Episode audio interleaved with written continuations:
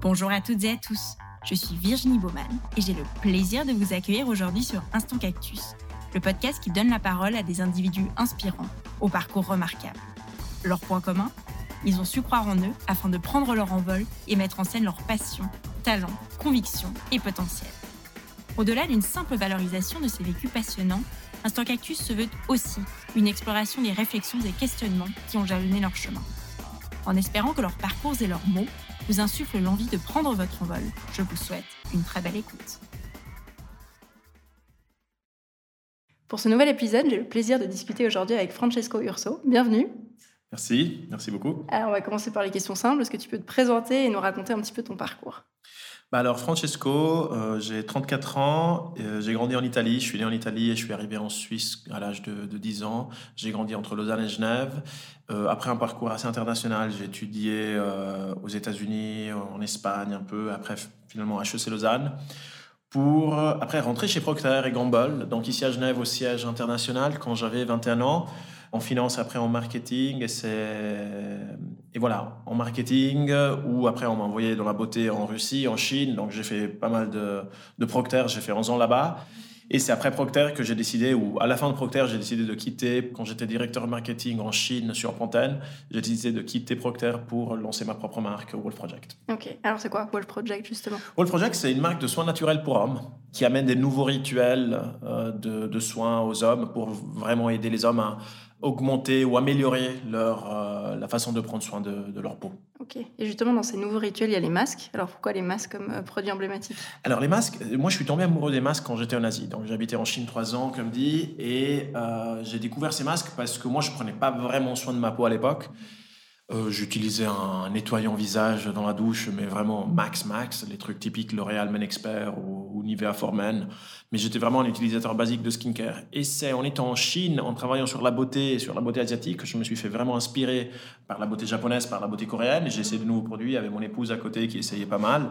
Et donc on a commencé à partager, euh, à partager des produits. Et je suis tombé amoureux des masques car elles ont un effet de fou avec une une visibilité immédiate des effets. Et c'est ça vraiment qui m'a fait tomber amoureux. Moi, j'ai détesté un peu tous ces produits où il faut vraiment croire à l'effet, il faut espérer que ça marche, l'anti-âge à long terme, parce que si j'utilise 10 ans, peut-être les rides, elles vont être un peu moindres. Et, et j'aimais pas ce concept. En utilisant un masque en tissu, on voit les effets immédiatement. Donc moi, je me rappelle que j'étais devant le miroir en Chine, je disais, waouh, ça, ça marche, les rides de surface euh, disparaissent j'ai une belle mine et j'ai l'impression d'avoir une peau plus belle aujourd'hui qu'il y a un an. Et pourtant, il n'y avait pas de masque pour hommes, parce qu'il y avait des masques euh, unisexes, il y avait des masques... Euh, c'était un des seuls produits dans un rayon d'une parfumerie ou sur l'e-commerce, c'est un seul produit qui était euh, unisexe. Et je suis sûr qu'il y a la place pour des produits unisexes, mais je suis aussi sûr que la beauté, mais en général, tout le fashion, toute la mode, tout, à un secteur homme et un secteur femme. Et c'est pour ça que voilà, il y a eu l'insight de dire euh, pourquoi pas lancer une marque de masques pour hommes qui maintenant s'évolue un peu sur, euh, sur un concept un peu plus vaste. Donc les masques restent notre produit phare, mais on a d'autres produits. Ok. Pour revenir à ton, ce que tu disais sur les cosmétiques non genrés, c'est intéressant parce qu'il y a encore beaucoup de stéréotypes euh, dans ce marché-là. Euh, au niveau des cosmétiques, il y a quand même euh, voilà, la, beauté masculine, c'est encore un petit peu la, vie dure. On entend souvent des trucs comme la cosmétique masculine, c'est gay, hein, pour dire des choses très basiques. Comment est-ce que toi, tu te positionnes par rapport à ça? Tu penses vraiment, comme tu disais avant, que c'est pas juste du marketing, mais qu'il y a des besoins très différents? Alors, il y a un mélange un peu des deux parce que la peau de l'homme, elle est génétiquement un peu différent de la peau de femme. Donc la peau de l'homme, elle est un peu plus épaisse, on produit plus de sebum. La peau de l'homme, elle, vieillit plus rapidement parce qu'on a une perte de collagène, donc la flexibilité de la peau plus rapide. Mais est-ce que génétiquement, vraiment, un produit pour homme ne marche pas pour la femme et un produit pour femme ne marche pas pour l'homme? Non. Euh, je pense qu'un produit pour femme marche très bien aussi pour homme. Et pensons à toute l'industrie, les déodorants. Est-ce qu'un déo pour femme marche euh, pour l'homme? Bien sûr, ça, c'est, physiquement, ça, ça doit faire ça. Est-ce qu'il est optimisé pour? Peut-être pas, mais ça va certainement marcher. Mais avec ce, genre de pensée, on ira sur le parfum pour hommes et pour femmes. Est-ce que vraiment il y a un besoin d'en avoir deux types? Est-ce que la mode? Est Pourquoi les femmes portent des jupes et les hommes pas? Et donc là, on voit que dans tous les secteurs, on commence à mélanger un peu. et par exemple, il y avait Harry Styles, là, Harry, Harry Styles de One Direction, je sais pas le Bref, il a, fait un scandale parce qu'il a mis une jupe. Moi, j'adorais la chose parce que on commence à, comprendre que peut-être les, boundaries, les, limites entre les, sexes sont peut-être euh, moindres. Toutefois, il y a encore une énorme catégorie pour hommes et une énorme catégorie pour femmes. Moi, j'ai vu un produit qui était excellent et qui était pas optimisé pour hommes et donc ça crée une barrière à une majorité des gens qui, créent qui, qui, regardent encore hommes et femmes. Moi, quand je rentre dans une euh, parfumerie, je cherche toujours le rayon men. C'est la première chose que je fais. Quand je rentre dans, une, dans chez un opticien, je vais tout de suite voir les lunettes pour hommes. Donc, euh, après, certainement, il y a la place dans le marché pour le unisexe, pour le non-genré. Et je suis tout à fait d'accord. Je pense qu'il y a aussi une place pour l'homme, une place pour la femme, et ça, ça va rester. Si on regarde les raisons historiques de ça, les hommes et les femmes euh, sont élevés, à tort ou à raison, mais d'une façon différente. Moi, je me je me je m'expose pas sur est-ce que c'est juste ou, faux. c'est juste une constatation. Hein. Ouais, c'est une mm. constatation. C'est un mm. constat. Les, les, garçons ont du bleu et les filles ont du rose. Est-ce qu'on peut mettre du blanc à tout le monde? Est-ce qu'on peut mettre le rose sur les, sur les garçons? Oui, on peut. Et peut-être c'est juste. Mais à aujourd'hui, le marché n'est pas comme ça. À aujourd'hui, les hommes répondent différemment à des inputs euh, psychologiques différents. Et, et, pourquoi laisser une barrière dans le marché qui va prévenir aux hommes, qui va empêcher aux hommes d'utiliser certains produits? Parce qu'ils ne sont pas assez hommes.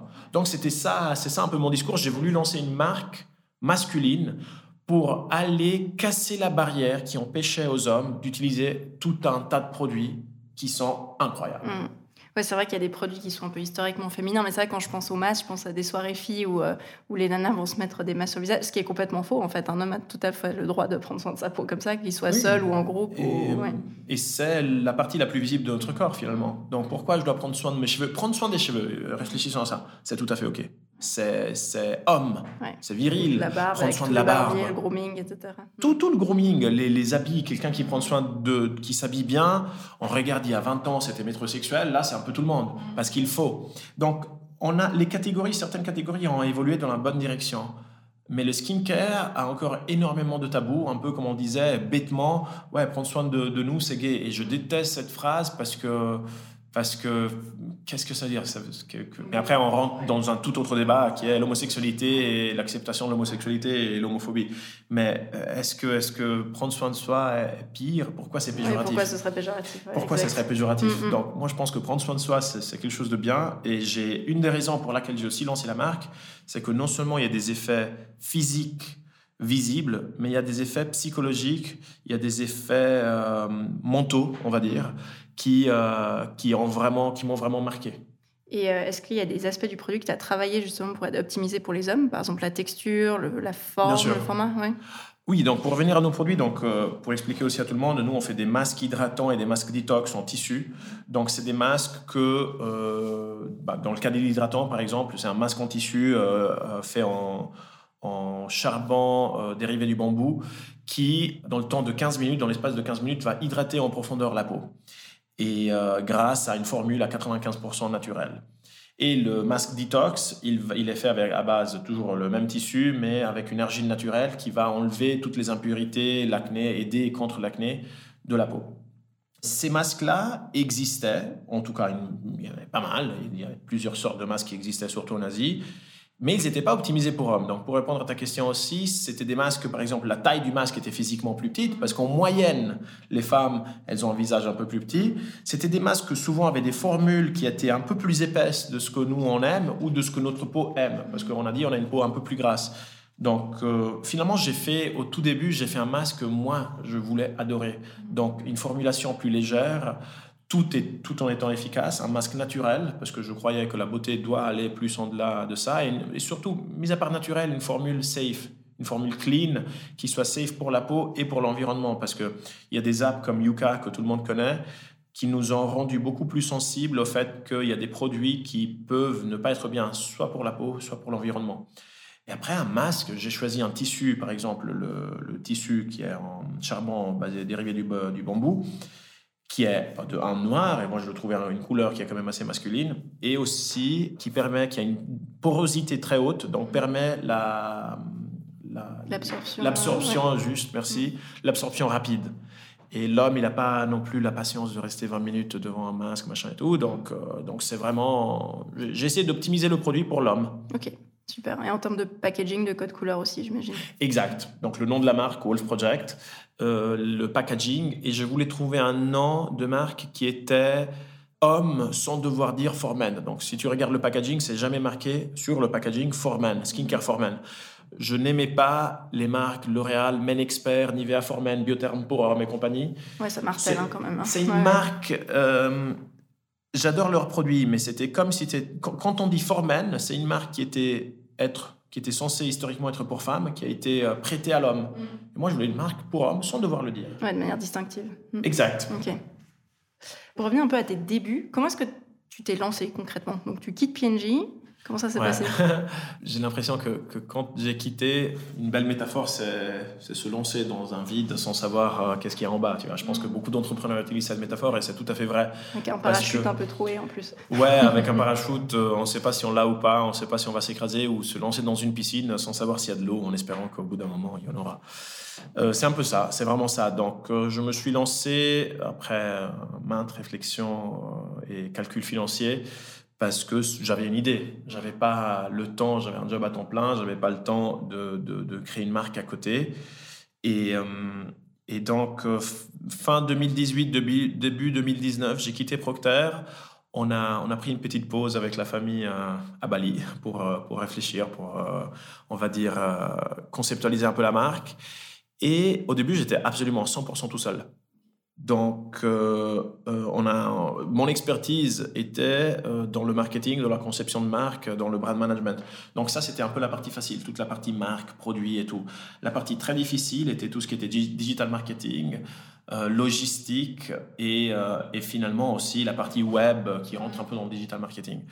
J'ai lancé donc le site, je pense, en juillet 2019 et, euh, et on a commencé à faire de la pub. Je dis on parce que là, il y avait déjà une personne qui m'avait rejoint en novembre, octobre-novembre 2019, donc euh, il y a un an et demi. Euh, on a commencé aux États-Unis. Donc, on a, on a décidé que le marché clé était les États-Unis, en tout cas le marché cible. Mais euh, pas pour. Il n'y avait pas une, une raison extrêmement réfléchie. Euh, on n'avait pas d'argent pour faire des études de marché. C'était vraiment l'intuition. L'intuition me disait que c'était un marché, d'un point de vue logistique, euh, légal, facile à opérer. C'était un marché Mm. où la cible, il y avait une grande densité de hommes qui étaient censés faire ces, ces traitements, surtout East Coast, West Coast. C'est un marché où le digital est très très très développé et où aussi un succès aux États-Unis aide beaucoup pour un succès ailleurs. Si on a une marque, par exemple, qui se lance en Suisse, ça ne veut pas du tout dire que euh, les investisseurs américains Ouais, vont Se jeter sur ton vont se ouais. jeter sur le produit, Mm, exact, exact, ouais. comme tu dis. Par contre, s'il y a une marque qui, est- qui a du succès aux États-Unis, euh, l'Europe va se lancer dessus. Et parce que c'est quand même encore un peu le marché où euh, la plus grande partie d'innovation. euh, Et puis il y a- y, y vite de l'attraction aussi, en fait. et Ça va- il ça peut y avoir de l'attraction très rapidement, exactement. Donc c'est pour ça qu'on s'est lancé aux États-Unis. Donc on a commencé comme ça euh, en D2C, donc direct to consumer, en ligne sur notre site, en essayant de créer ou d'acheter du trafic pour, euh, pour arriver sur notre site, et en faisant de la presse, en faisant de l'influencer marketing et tout ça. Intéressant. Et pour revenir aux aspects un peu challengeants du début, t'as pas parlé des réglementations et de la conception de produits? Ça, c'était pas compliqué du coup? Euh, Comment comment t'as avancé là-dessus? Non, c'était compliqué. Non, non, tout était compliqué au début. non, non, il n'y a, il y a rien qui était simple. Donc, ça, ça, c'est une petite parenthèse, mais quand on, quand on pense aux entrepreneurs et on regarde euh, les histoires de succès, on juge la marque. Par exemple, ma marque, on peut la regarder maintenant chez Manor et on dira, ah, magnifique et tout, euh, une histoire de succès. Non, c'était difficile. On, a- on a dû euh, transpirer, on a dû euh, sweat, blood and tears. Donc, c'était vraiment difficile. Par rapport à la- tout ce qui est réglementation, oui, il y en a beaucoup dans le skincare, surtout en Europe. Aux États-Unis, c'est beaucoup plus simple. Ça, c'était une raison aussi de, de commencer par là-bas, parce qu'en en Europe, pour avoir des produits cosmétiques sur le marché, il y a toute une série de- d'enregistrations, d'enregistrements qu'il faut faire auprès de l'Union européenne. Et la Suisse suit un peu euh, ces, euh, ces règlements-là. ouais. Mm, mm. Et de toute façon, lancer un produit en Suisse, euh, c'est très difficile de dire qu'on va le limiter à la Suisse. Donc, euh, euh, qu'on a fait en parallèle. Donc, nous, on l'a lancé aux États-Unis. En parallèle, on a fait euh, les démarches pour l'Europe. Et finalement, on a tout passé. Donc, les produits étaient, étaient assez bons pour être lancés sur l'Europe. Et hum, non, c'était difficile parce que bah, parce qu'il y a beaucoup de documents, parce que c'est une paperasse énorme, parce qu'il y a beaucoup de chèques. Euh, il y a vraiment une due diligence bien faite sur les cosmétiques en Europe. Ça, je peux le dire. Si on achète un cosmétique en Europe, ça veut dire que euh, le produit a passé beaucoup, beaucoup de tests, qu'il est forcément pas testé sur les animaux. Donc ça, c'est aussi une histoire marrante que tout le monde pense. Est-ce qu'il est testé sur les animaux? Aucun produit européen peut être testé sur les animaux, ni les ingrédients, ni les raw materials qui font partir des ingrédients. D'accord. Donc c'est pour oui, ça que pas l'Union limité européenne... C'est Non, non, ce c'est pas j'achète. limité aux produits Mm. finis. euh, et c'est pour ça que l'Union européenne est en train de bannir aussi le, le claim euh, testé sur les animaux, non testé. Parce que c'est comme dire que le ciel est bleu. On peut pas mettre sur le marché. Bref, donc non, Ouais. non, la partie, elle Donc était... ces aspects-là étaient quand même. Exact. Et alors pour revenir à tes, tes lancements, donc on parlait du marché américain, maintenant donc l'Europe, la Suisse, ça, ça donne quoi ce lancement en Suisse? Est-ce que c'est un peu plus hésitant le marché du grooming euh, Au En contraire, non? Au contraire, la Ah. Suisse, nous, ça se passe très très bien pour l'instant. Bon, on a lancé en Suisse depuis un mois, donc depuis moins qu'un mois, euh, 18 jours euh, qu'on est chez Manor, et euh, un grand succès pour l'instant. Donc, euh, je pense que c'est un mélange du support que Manor nous a donné, parce qu'ils ont cru dans le projet, euh, ils, ont, ils, savaient que le segment était en train de se développer plus rapidement que le segment de la beauté féminine, même s'il est plus petit, mais la, croissance elle est beaucoup plus grande. Ils ont vu notre enthousiasme et donc ils nous ont supporté avec une belle présence dans les magasins comme Lausanne, Genève, Bâle, Lugano et compagnie, euh, Vézina. Et donc, ils nous ont supporté, ils nous ont donné beaucoup d'espace. Et nous, derrière, on a fait, un- je pense, un grand plan marketing, presse, ce qui a euh, créé un succès niveau vente. Donc, on est très content. Je suis très content de dire aujourd'hui, 18 jours après le lancement, que euh, non seulement on a fait un, un sell-in, donc des ventes chez Manor étaient bien, mais les ventes de Manor aux clients finaux étaient, étaient très fortes. Donc ça, ça montre que finalement, c'est un sentiment, une intuition que j'ai toujours eue, mais là, c'est la preuve. Tous les marchés sont prêts. Les hommes, ils sont prêts partout. Moi, je, quand on me dit, ouais, mais peut-être l'homme à Berne, parce que par exemple, Berne fait moins de ventes que Genève. Et, et- et je ne suis pas d'accord avec ça. Si l'homme, si le manor de Berne a fait moins de ventes que le manor de Genève, ça veut dire que nous, on a fait quelque chose de faux. Mais ça ne veut pas dire que les hommes de Berne prennent cible, moins ouais. que la cible. Mm. La cible, elle est pareille partout. Ouais. L'homme Ouais. et la femme prennent soin d'eux. Euh, je ne crois pas qu'il y a un marché où statistiquement les hommes prennent fondamentalement moins soin d'eux. Peut-être on peut comparer New York à euh, Charlotte, euh, South Carolina, tu vois. D'accord, c'est pas du Et- tout les mêmes marchés non plus. Oui, Ouais, ouais. mais Mm. certainement même hein, à Charlotte, il y a des hommes qui vont prendre soin d'eux et qui vont essayer des soins. Donc, euh, je, je- on était très surpris par la quantité et la différenciation de type d'hommes. Un exemple, petit. Euh, en lançant la marque, je me suis dit, la cible, elle est 25-35, euh, City Guy, euh, machin. Non. Oui, oui, et plein d'autres. Nous, on Plus a des clients. Oui, Ouais. on a des clients entre Mm. 55 et 64 Ah, intéressant. mais une belle Ouais. partie. Donc on n'a pas une montagne avec un, un pic, euh, un sommet vraiment vertical à 25-35. On a une petite colline, donc oui, effectivement, les 25-45, c'est la plus grande majorité, c'est la plus grande partie de nos clients, mais ça va jusqu'à 65 et ça part de 22-23. Donc, encore une fois, ça montre que les hommes sont prêts, les hommes sont beaucoup plus prêts avec le langage marketing qui, leur adéquat, parle, oui, qui est adéquat, Ouais. avec le langage qui leur parle, avec euh, un produit qui les inspire, euh, avec un environnement de vente qui les rend à l'aise. Mais euh, les hommes sont beaucoup plus prêts Que ce qu'on pense. que ce qu'on pense. Mm. Il y a des marques de make-up qui se lancent Ouais, et exact. qui font un carton. Exact. Bon, en Asie aussi, le make-up chez les hommes est aussi, euh, Ah, tu vois, c'est complètement. dédouané, ouais, ça. complètement dédouané. En Corée, il y a 30% d'hommes qui font du make-up. C'est clair. Alors qu'ici, si tu vois un homme avec du make-up, il y a quand même des sourcils qui se lèvent parce que les Improbable. mentalités sont encore, euh. Improbable. En plus, c'est Genève, donc. Ouais. mais voilà. Donc, par exemple, sur le Mm. make-up, je suis d'accord qu'il y a encore un marché qui est prêt, un marché qui n'est pas prêt. Mais avec une ou deux marques qui. euh, moi, j'utilise du make-up de temps en temps, surtout les BB Cream, les CC Cream. C'est un make-up fonctionnel. Mais je pense que si on trouve la façon d'expliquer aux hommes pourquoi le make-up fonctionnel, pour commencer, est utile et leur aide à améliorer leur vie, on va dire, je suis sûr que les hommes, ils vont... Ils vont... Parce que, un exemple, euh, quand on, on se rase le cou, il y a souvent des taches, des, des, des, des points, des rougeurs et tout. Et ça nous embête. Ça nous embête et on sait que ça nous enlève la confiance en nous. Et mettre une toute petite BB cream ou CC cream, ça... Ouais, on qui se- serait adapté, qui pique pas, qui, enfin, qui avec pique une pas, composition. qui est ouais. toute légère, Mm. donc une pas, teint- pas teintée et tout, ou une très légère teinte, bah, c'est sûr que il faut juste lui montrer. quelques points de confiance en toi et puis la journée se passe mieux. Mm. Exact, mm. exact. Parce que souvent, le make-up, la cosmétique, c'est une question de confiance et d'image. Et qui ne veut pas être plus beau? Ou en tout cas se sentir bien et pas être euh, dénaturé par des fatigues ou des petites Qui ne veut pas être plus confiant. C'est des, des, sentiments qui sont absolument humains et qui sont très nobles aussi. Faut pas cacher. Il faut. C'est pas une histoire de cacher. C'est une histoire de se sentir mieux dans la peau avec des produits qui peuvent nous aider à ça. Mmh, mmh. Oui, effectivement, c'est pas camouflé, c'est peut-être valorisé. Tu as raison. Ouais. Oui, c'est pas camouflé, c'est valorisé. Moi, je me rappelle que j'étais chez Pantene en Chine et on avait fait une recherche consommateur. Donc, on était chez la consommatrice, chez elle, et on lui demandait pourquoi utiliser ce shampoing en particulier. Je pense que dans ce cas, c'était Pantene, était important pour elle.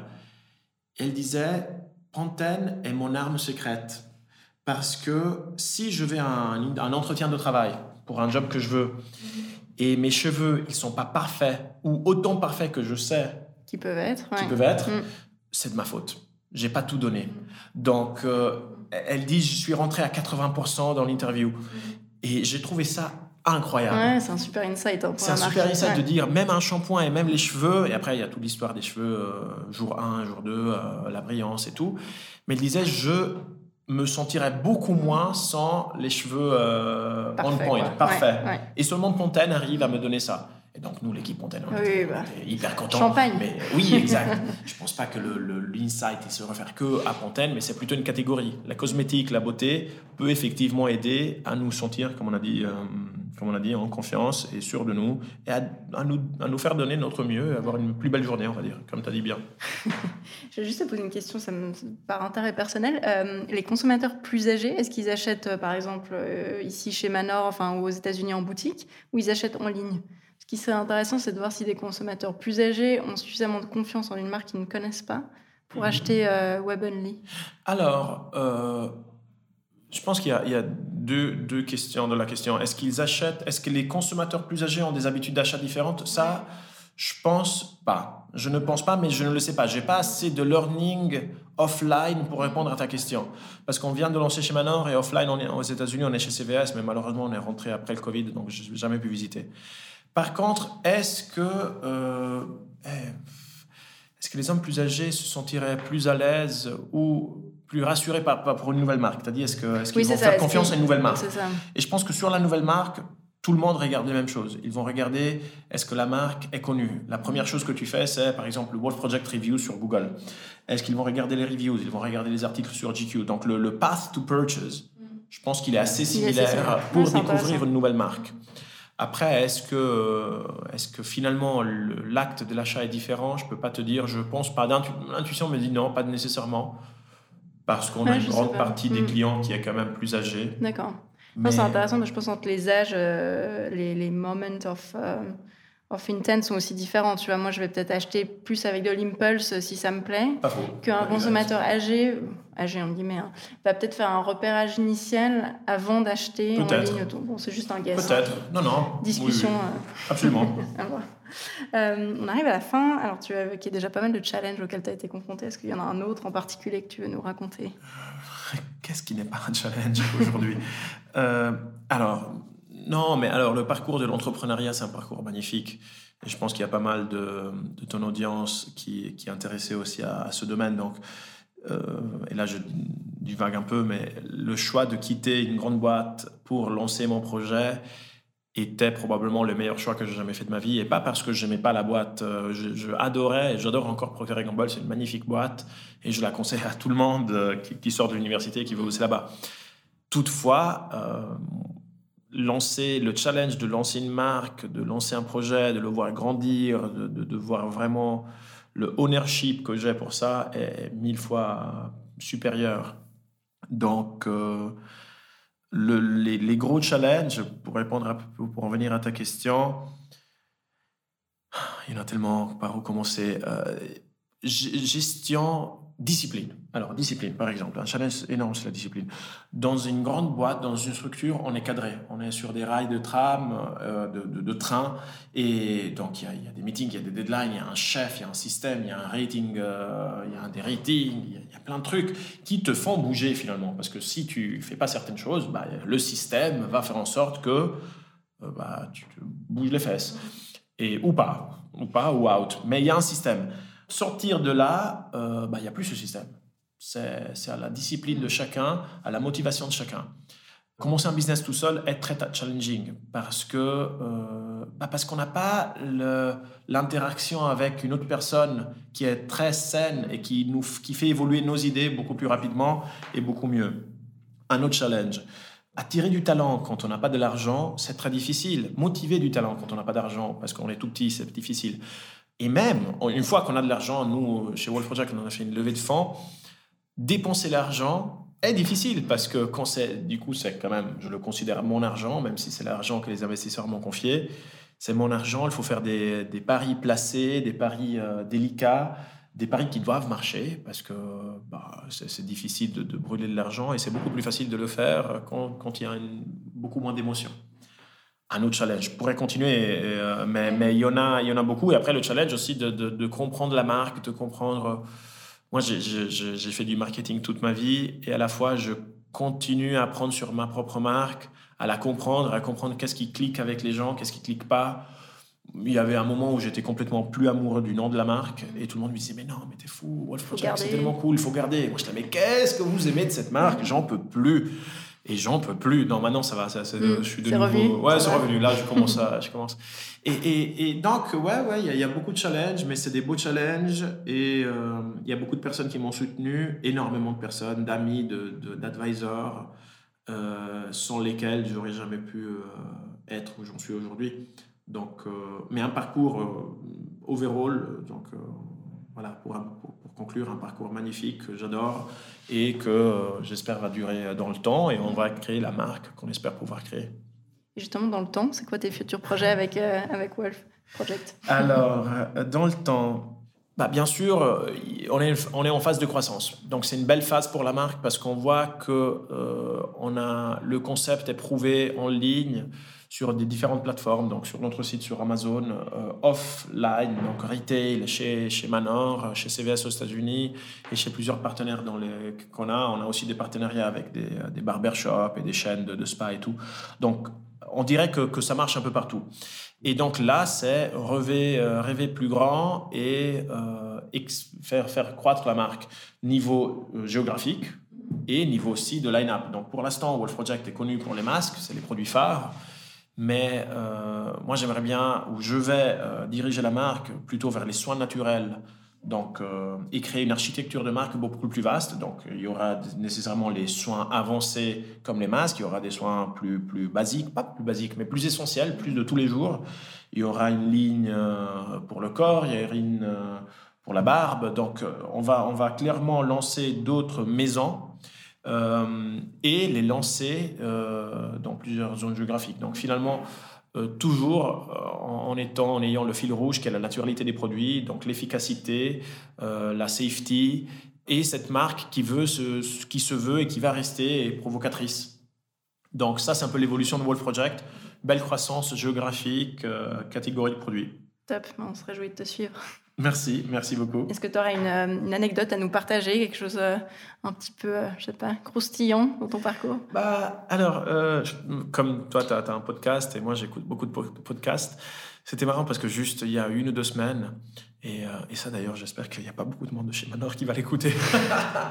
Mais une ou deux semaines, j'ai écouté ce podcast sur Sarah Blakely, qui est la fondatrice de Spanx. Spanx, c'est, si j'ai bien compris le produit, c'est des compression underwear. Donc, c'est des, des sous-vêtements qui vont cacher ou qui vont aider à comprimer, compresser un peu les imperfections du corps. Très joliment dit. C'est plus ou moins ça, non? C'est exactement ça. Exact. Mm. Et, euh, et, donc, elle racontait un peu son histoire et le lancement de Spanx aux États-Unis. Et euh, pour la faire un peu courte, elle a, eu, elle a déclenché un listing chez Nordstrom, qui est un peu comme Manor aux États-Unis. Donc, c'est un premium department store. Et donc, elle disait à tous ses copains dans toutes les villes d'aller de, acheter leur, euh, son, truc parce qu'il faut montrer au magasin, au retailer, qu'il y a un momentum, que ça vend. Même si on sait qu'on est un peu en train de tricher parce que finalement, c'est n'est pas, tout, pas les copains qui peuvent euh, acheter à Eternam. Mais, mais ça, c'était assez marrant. Et l'autre chose qui a fait cliquer, c'était que elle était au rayon underwear, mais elle, disait, elle, je sais pas, quel magasin, Chicago, je pense. Elle était, il était trop caché et tout, et je devais trouver une façon de, faire sortir Spanx du rayon, du rayon caché au fond. Donc, au bout d'un moment, elle prend des, petits, euh, comment on les appelle, des, des présentoirs, des présentoirs, et elle les met à la caisse. Et donc, l'intervieweur du podcast, il disait, mais est-ce que tu que avais euh, la permission de faire ça? Il disait, absolument pas. Mais le responsable de la caisse, vu que je suis arrivé et j'ai posé le truc, il se disait que certainement, j'avais dû avoir la permission du responsable de l'étage ou du responsable de la catégorie. Le responsable de la catégorie se disait, mais certainement quelqu'un a dû approuver parce qu'autrement, elle n'aurait pas pu faire. Oui, ce serait pas là parce que c'est tellement strict. Et donc, du coup, elle se disait, je me suis mis dans une... Euh, dans une, euh, euh, une bulle, une bulle où tout le monde pensait que c'était l'autorisation de l'autre et finalement grâce à ça j'ai commencé à vendre. Parce que j'avais eu l'intuition que à la caisse c'est un moment où on a le temps de, de prendre quelque chose c'est pour ça que les est sur la caisse on a le temps de réfléchir il y a un moment d'attente on n'a pas trop le téléphone parce qu'il y a un peu d'interaction. Il disait and the sales in Nordstrom took off. Et, et c'était très marrant. Donc l'anecdote croustillante, c'est que bien sûr, j'ai écouté ça, j'étais dans la voiture, j'étais chez Manor, praf, j'ai acheté deux présentoirs, je les ai mis à la caisse. Ça a duré 3-4 jours hein, chez moi. Ça n'a pas duré très, très longtemps parce que finalement, la responsable a dit Mais c'est qui qui a prouvé ça? Et moi, j'ai essayé de faire la même chose. Mais, mais pendant 2-3 jours, j'étais tellement content de voir mes produits à la caisse, euh, au rayon. Euh, et ça a marché. Hein. Ça a marché exactement pareil parce que la mm. caisse euh, se disait Ouais, mais la responsable a, a dû, Quelqu'un a dû approuver. Et, et donc, ça, il y a un point un peu plus grand qui est dans l'entrepreneuriat, il ne faut pas demander la permission. Il faut plutôt beg for forgiveness after. Mais si j'attendais la permission ou si je faisais tout euh, selon les règles, mm. ça aurait été une croissance beaucoup, beaucoup moins, moins rapide ou certainement euh, ça aurait été peut-être on ne serait pas là. Parce qu'il y a énormément de petites ou grandes décisions qu'on a dû faire sans tout savoir, sans, sans attendre la réponse de est-ce que ça va passer? Est-ce que l'autorité qui doit approuver ça va m'approuver? Et, euh, et, donc, il y en a beaucoup, beaucoup. Donc, moi, c'est peut-être un petit conseil, c'est vraiment euh, foncez. Foncez, allez-y, suivez l'instinct, faites pas de conneries illégales. Mais dès que ça tombe pas dans l'illégal... Aller au gut feeling. Hmm. Et aller au gut feeling, et dans le doute, allez-y. Euh, parce que parce que parce qu'autrement voilà. On fait rien sinon bah oui bah oui il faut faire bouger les choses et si euh, quelqu'un va se va se fâcher il faut demander excuse-moi je savais pas bah, bah excuse-moi je savais pas quoi. Donc euh, j'ai dit beaucoup de fois sorry I didn't know et oops I tried tiens. Donc il y a eu beaucoup de ça. Ouais hyper cool. Merci. Le mot de la fin est-ce que tu auras un conseil ou un apprentissage général à nous partager? Quelque chose que tu auras peut-être voulu entendre quelque chose que tu as vécu? Et il faut pas avoir de regrets peut-être. euh, et moi, je pense que j'ai lancé Wolf Project parce que je me suis dit, euh, je regretterais euh, si tu le faisais pas. Si je le mm. faisais pas. Donc, peut-être c'est vraiment le mot de la fin, c'est ne pas trop écouter nos peurs qui nous bloquent souvent.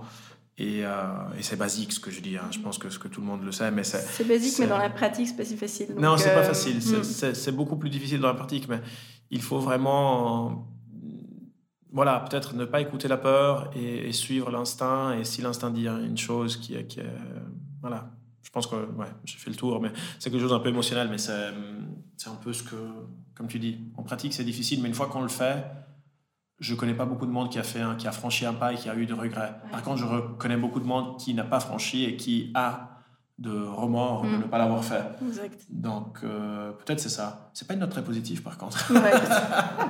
ça va, mais en même temps, c'est positif que tu l'as fait et que ça se passe bien. Donc... ouais, ouais, j'espère pouvoir inspirer quelqu'un. Écoute, merci beaucoup. Merci à toi. Merci beaucoup. On arrive ainsi à la fin de cet épisode. J'espère qu'il vous a plu. Vous pouvez retrouver le podcast et les références de cet épisode sur le site instantcactus.com ainsi que sur les réseaux sociaux. Un grand merci à toutes et à tous pour votre écoute et je vous donne rendez-vous pour le prochain épisode.